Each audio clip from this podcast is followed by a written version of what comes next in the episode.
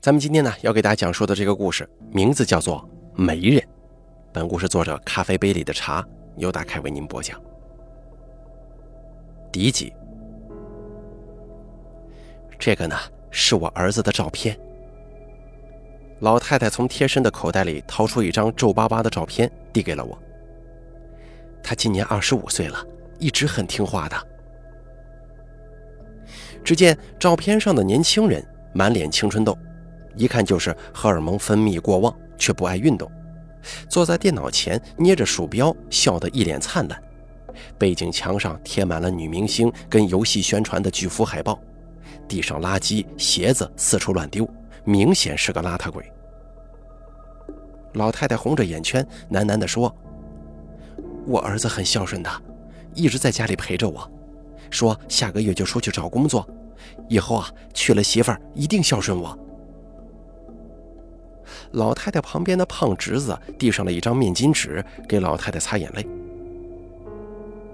我抽了一支烟，烟雾缭绕当中，我笑着说：“分明是喜事儿，您怎么哭哭啼啼的干什么呀？”老太太扯出一抹笑容，说道：“我，我这是高兴啊，高兴啊！”我从红布当中拿出一叠照片，一张一张的摆在桌上，挨个介绍。这是小丽，二十三岁，护士。这张呢是小唐，二十四岁，个体户做生意的。老太太掏出老花镜，整张脸都快贴上去了，看了老半天，小声地说：“张样啊，你帮弟弟选选。”张样的肥脸都快贴到照片上了，看看这个，看看那个，最后选了一张照片。这姑娘好看呐。我看了一眼照片，是穿旗袍的宁宁。这姑娘挺好的，话不多，人踏实。弟弟在读大学，叫宁宁。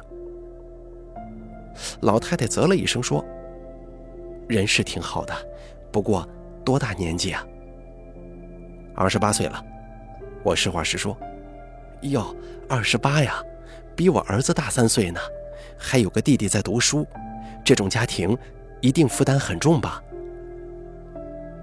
我轻咳一声说：“老太太，女大三抱金砖，家里有一个读大学的弟弟，就证明人家姑娘家人脑子都聪明。”张扬拍了拍老太太的背，说道：“就是啊，姨，我看这姑娘挺好，多漂亮啊！”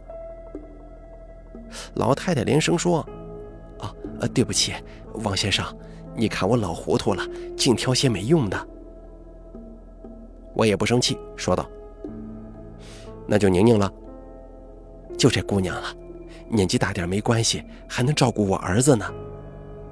说着，塞给我一个厚厚的红包，这是定金，那我就等你消息了。看命的先生说，三天后有个吉时，保我儿子富富贵贵，下辈子……呃，我站起身，掂了掂红包，拱了拱手说：“那我先走一步了，要准备的事情还有很多呢。”老太太看着我，一脸信任，红着眼眶，再三感谢。那就拜托您了，王先生。第二集，我的睡眠一直很差，刚闭上眼就噩梦连连，梦里陆续有人走进来，一个、两个、三个、四个，越来越多面目模糊的人站在我的床边。他们越凑近，压得我越喘不上气来。我拼命挣扎，浑身是汗，用吃奶的劲儿才睁开了双眼，喘息着坐了起来，揉了揉眼睛。那满屋子的人缓缓消失了，而剧烈的心跳声在空气当中砰砰作响，仿佛心脏随时都会从胸腔当中崩裂出来。不用开灯，我就能摸到床头柜上的药。一口气吞了十颗，狠狠灌了几口水，闭上眼休息了好一会儿，感觉才好一点。我有非常严重的视幻觉和幻听，几家大医院都跑遍了，医生就差把我的脑浆子翻出来，也没能找出什么原因。最后把我弄到了精神科，开了一大堆药，可是我的情况却越来越严重。别人看不到的东西，我看得到。别人听不到的声音，我却听得到。你能明白我的意思吗？不过，即使我病得总是胡言乱语，我的女朋友也没有离开我。我们在一起很多年了，她的身体不太好，一直睡在我隔壁的房间。每次入睡前，我都会给她讲故事，末了在她的唇边轻轻一吻，才道晚安。我们一直很相爱。可是现在，我有更重要的事情需要处理。浴缸里放满了水，泡着一个年轻的姑娘。可是我眼珠子都没转一下。水中放了许多中药，这些药散发着淡淡的苦香。她一直舒服地闭着双眼，头柔软地垂在浴缸边缘。帮她洗完澡，我用浴巾裹着她，放在一张小床上。她的皮肤又白又细，长得很有古典韵味。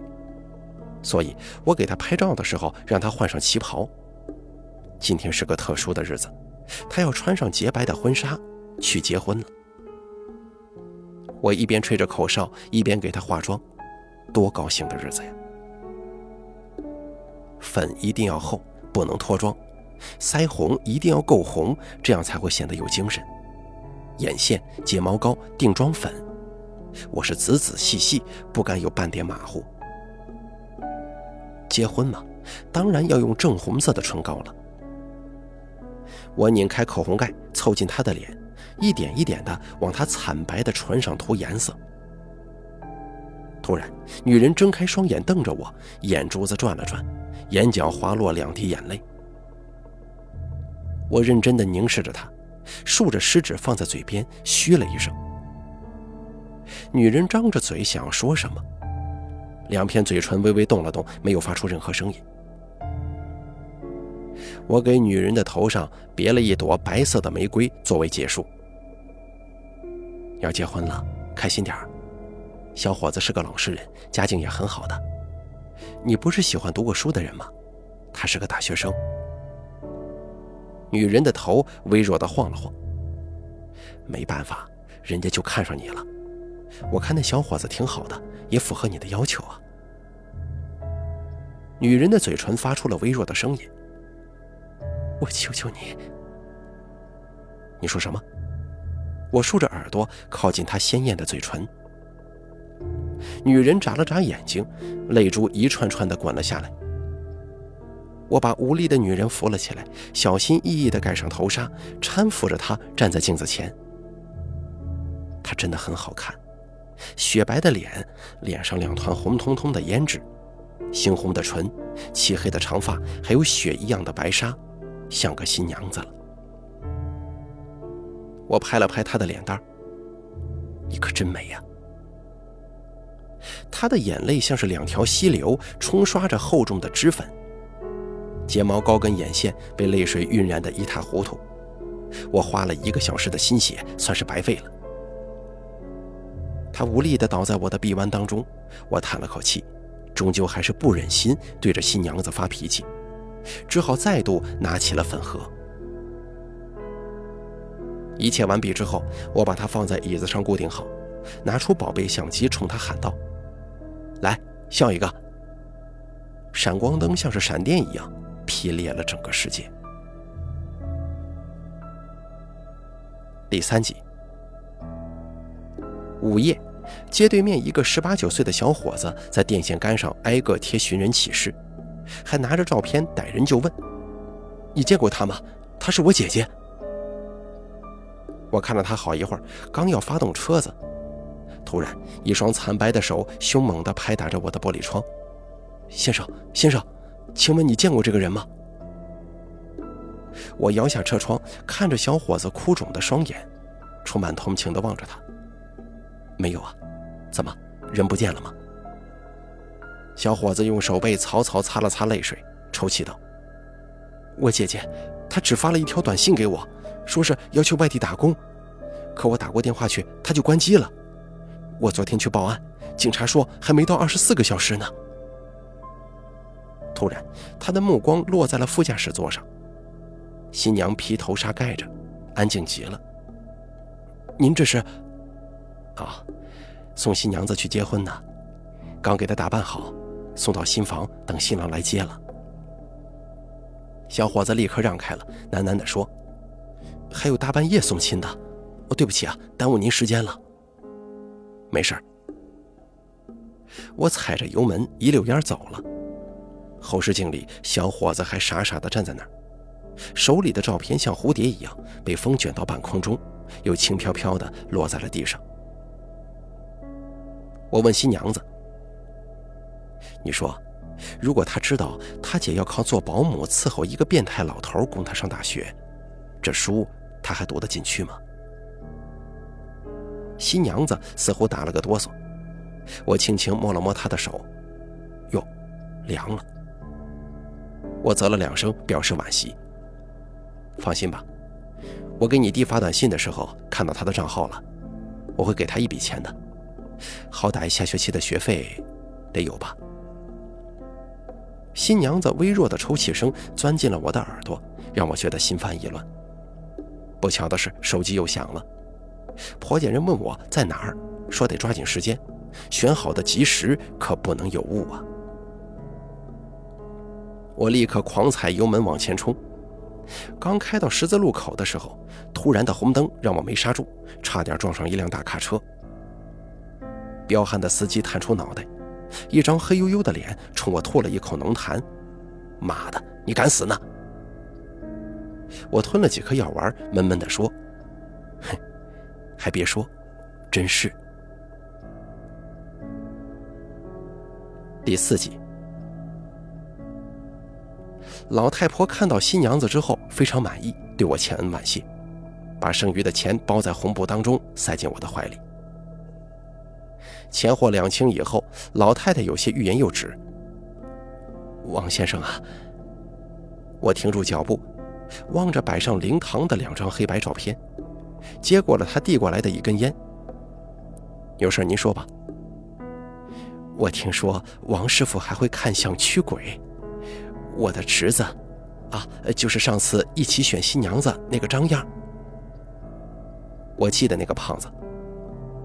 我侄子前天晚上吓得神志不清的回来了，还胡言乱语说：“呃，老太太这几日累得眼睛都凹进去了。儿子娶老婆的关键时刻，侄子还病了。他说见到脏东西了。”老太太压低嗓门，浑浊的眼珠当中闪烁出恐惧。脏东西？哼，这世上哪有什么脏东西啊？老太太着急了，指着照片上的新娘子，带着哭腔说：“我侄子说见到她了，见到我儿子的媳妇儿了。”黑白照上的新娘子瞪大着双眼，嘴角带着诡异的笑，死死盯着我们。我侄子说，看到一个姑娘站在街边，想去问问姑娘搭他的车不？刚好两束车灯照在那个姑娘的脸上，分明就是那天照片上。他给我儿子选的那个姑娘啊，当时就吓着了，人回来就病了。这个怂货！我看着烧了一半就熄灭的烟头，突然觉得这不是什么好兆头。我跟着老太太走进了一个昏暗的屋子，她啪嗒一声打开灯，屋子里的人一声惨叫后缩成了一团。样啊，我让王先生来看看你啊。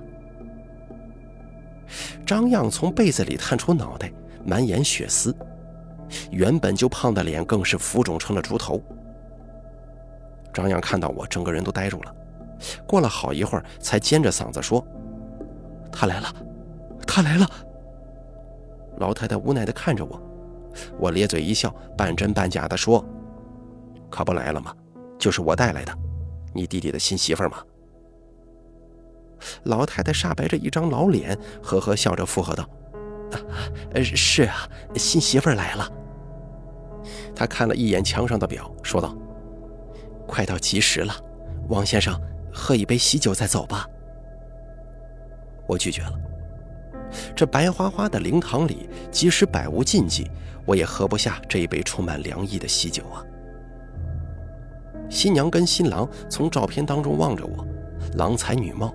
真是般配呀！第五集，小西，今天我又促成了一桩好姻缘，小伙子挺好的，姑娘也挺好。为了供弟弟读书，给一个断腿的老变态当保姆不容易啊。那老头听说之前打走了二十多个保姆，只有这个姑娘一直忍着，坚持着。我一边给女朋友梳头，一边跟她说话，双气从她的发丝间溢出，很快梳子上就沾满了水珠。小西不喜欢不化妆的，可是最近脸色有点发青，看起来不是太美，所以我隔三差五要给她保养一下。小西穿着婚纱，怀里抱着我们俩的结婚照。末了，我吻了吻她冰凉的唇。上面的冰渣刺痛了我的嘴，我嚼吧嚼吧，几口把冰渣吞了下去，然后关上了冰柜的门。我曾是殡仪馆的化妆师，完成的最后一个仪容是我的女朋友，她出了非常严重的车祸，天空下着瓢泼大雨，一辆车把她撞飞了出去，半个脑袋都被撞凹了。我一边哭一边给她化妆。细致的塞填他那凹陷的脸颊，让整张脸变得完整了，才能在上面化妆、上粉、涂色。死人的妆跟活人不一样，活人崇尚自然妆容，越看不出来越好。可死人却不同，一定要是红是红，白是白。躺在棺材里供亲属瞻仰的时候，灯光打在脸上才有血色。我不忍心小溪经历痛苦的火葬。因为他最怕火了，我也不愿意他灰飞烟灭，于是我买了一个很大的冰柜，把小西留在身边，就住在我的隔壁。他是我做仪容师的时候最后一个，也是最完美的一个作品。我给他穿上婚纱，戴上皇冠跟长头纱，像个美丽的新娘子。我还花了两万块钱给他买了一个钻戒，戴在无名指上。我深深的相信，我们一辈子也不会分开的。陪小西聊完了天我拿着相机出去逛荡。我喜欢拍摄午夜的都市，肮脏、神秘、安静，各种丑陋的人跟事儿都发生在夜里。这夜幕的苍穹之下，整个城市充满了污垢。刚走了两条街，又看到那个寻人的小伙子正蹲在地上哭。小伙子，我拍了拍他的肩膀。他慢慢抬起头来，眼泪汪汪地看着我。怎么样了？我也学着他的样子蹲在路边。警察调了监控出来，最后的画面是我姐姐站在街边被一个车主纠缠，可是没有车主的正脸，上哪儿去找啊？哦，老太太的侄子果然是看到了宁宁。那天晚上，我同站在街边的宁宁打了个招呼：“王大哥。”你能载我一程吗？我笑着打开车门，啊，去哪儿？他垂着头小声地说：“老大爷的丧事刚办完，我领了工资，想找个银行给我弟弟打点生活费。”哦，你那个读大学的弟弟吗？是啊，王大哥，你给我拍的照片真好看，我还没给你钱呢。我递了一瓶水给他，给什么钱呢？反正我也就是个爱好。你穿旗袍特别好看。他也没见外，咕咚咕咚地喝了一大口，几分钟之后瘫倒在了我的车上。是小伙子的声音把我从回忆当中拉了回来。昨天晚上我的短信提醒我，银行卡上多了四千块钱，一定是我姐打给我的。我之前一直催着她给我打钱呢。哦，我静静的听着，递了一根烟给他。他哆嗦的手指头夹住了烟，架在耳朵后面。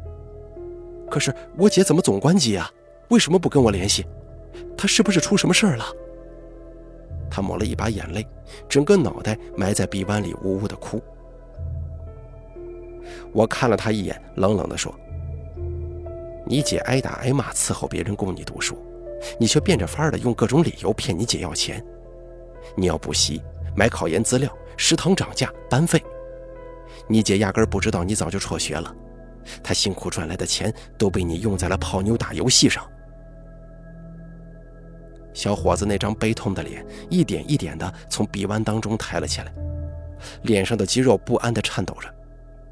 他一屁股坐在地上，结结巴巴地说：“你你怎么知道？”我淡淡笑了笑说：“你有一次跟女朋友逛街，还遇见你姐了。她当时推着轮椅，正被老头骂得狗血喷头。你拉着你女朋友撒腿就跑，根本不顾及你姐的死活。她身上被拐杖打得一团青一团紫，可你呢，只知道要钱呢。你你胡说！”他跌跌撞撞地爬起来，拔腿就逃，却一脚滑踩进了水坑中。年轻人，在水坑中跌倒很容易爬起来，在人生当中跌倒，可就不一定了。年轻人裹着一身的泥浆，连滚带爬的跑了。我想他再也不会找他姐姐了，只是不知道他姐的这四千块钱够不够他洗心革面，重新做人。希望他迷途知返，不然这钱可就浪费了。第六集，我叫老王，大家都叫我王先生。我长了一张人畜无害的脸，很多人随便跟我聊几句，就会对我推心置腹。我已经忘记自己多大了，只记得我的女朋友在冰柜当中睡了二十年，我每天都吻她。只是我的睡美人没能醒过来。我喜欢给人拍照，小姑娘们都爱找我拍照，夸我技术好。我认识的小姑娘们还有一个共同的特点，他们都不想活了，经常嚷嚷着想死。人生这么艰难，想死却赖活着的人太多了。我很认真地问过他们：“真的想死吗？”他们又一个个咧嘴笑。还没嫁人呢，于是我同时满足了他们两个愿望：死，还有嫁人。我可是个金牌媒人呐，专门办阴婚，非诚勿扰。当然了，我做生意的原则是，男女相貌要登对，八字要契合，才能夫妻恩爱，和和睦睦。你看，又有人找上我了，都是熟人介绍的。我从来不做陌生人的生意。风险大还不安全，我也从来不接急单吗？不，加多少钱也不加急。婚姻大事岂能儿戏呀？我不是个坏人，我也从来不做坏事。我介绍的姑娘都是孤孤单单、没什么亲朋的可怜人，她们活着也是受苦啊。我帮他们解脱，还附带一段美好的姻缘，多好的事儿啊！当然了，太丑可不行。男人就算死了，也是喜欢美女的。你问我，撞死我女朋友的凶手找到没有？当然没有，因为那个雨夜是我亲自开车送她上路的。他跟我在一起半年后，才知道我的职业是仪容师，当时吓得竟然要跟我分手。可是我们发过誓的，要一辈子不分开，我当然要永远的把他留在我的身边了。好了，媒人的故事就说到这儿了。感谢您的收听，本故事作者咖啡杯里的茶由大凯为您播讲。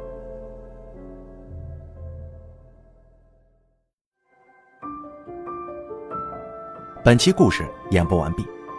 想要了解大凯更多的精彩内容，敬请关注微信公众账号“大凯说”。感谢您的收听。